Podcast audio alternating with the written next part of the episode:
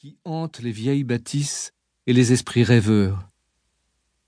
Celui de Michaud devait être présent sous la coupole au moment où je me suis levé pour lire mon discours de réception, dans lequel je n'avais pas jugé indispensable de le mentionner. Oui, il était là, tout près de moi, et je ne l'avais pas vu. À présent, j'étais décidé à tout mettre en œuvre pour réparer ma faute. Je me replongeais avec ferveur dans les écrits de l'historien et dans les péripéties de son existence, sa naissance, ses voyages, son élection à l'Académie, puis sa mort, ce qui m'amena à m'intéresser également à son successeur et à son prédécesseur, puis de proche en proche à chacun de ceux qui, avant ou après lui, ont occupé le même fauteuil au cours des quatre derniers siècles. J'avais envie de mieux connaître tous ces personnages auxquels me liait désormais une certaine filiation morale, avec l'espoir que certains d'entre eux allaient me procurer des émotions comparables à celles que m'avait réservées Michaud. Et je n'ai pas été déçu.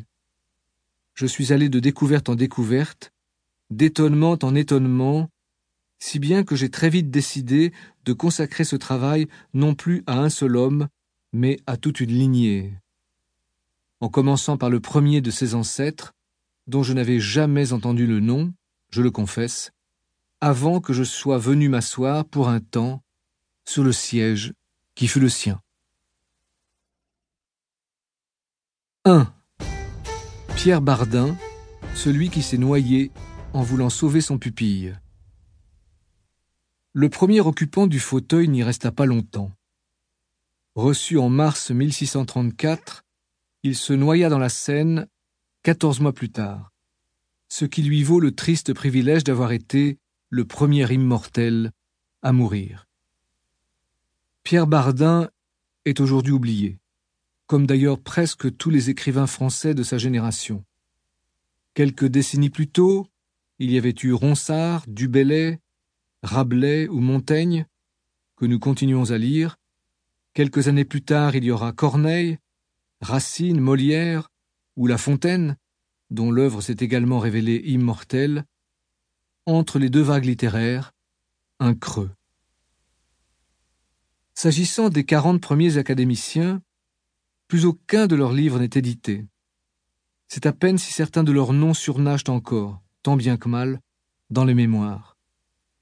Pas celui de Bardin, en tout cas, que seuls connaissent de nos jours quelques rares spécialistes du XVIIe siècle.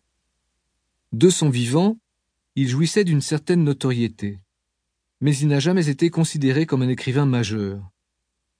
Et, bien qu'il ait été le premier titulaire de son fauteuil, on pourrait difficilement le compter parmi les fondateurs de la compagnie.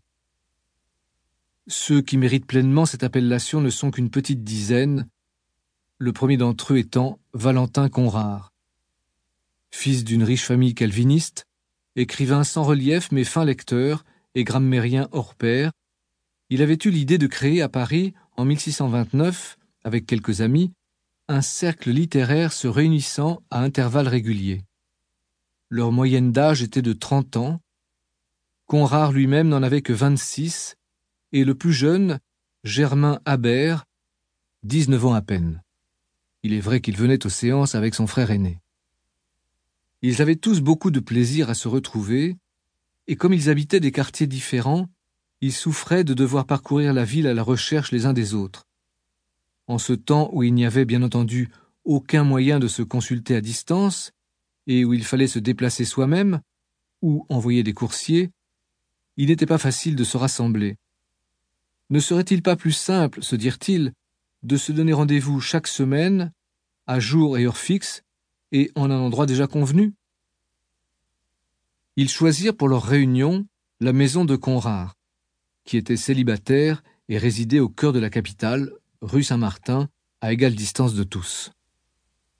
Là, nous raconte Paul Pellisson, auteur de la toute première Histoire de l'Académie française, il s'entretenait familièrement, comme en une visite ordinaire, et de toutes sortes de choses, d'affaires, de nouvelles, de belles lettres, etc.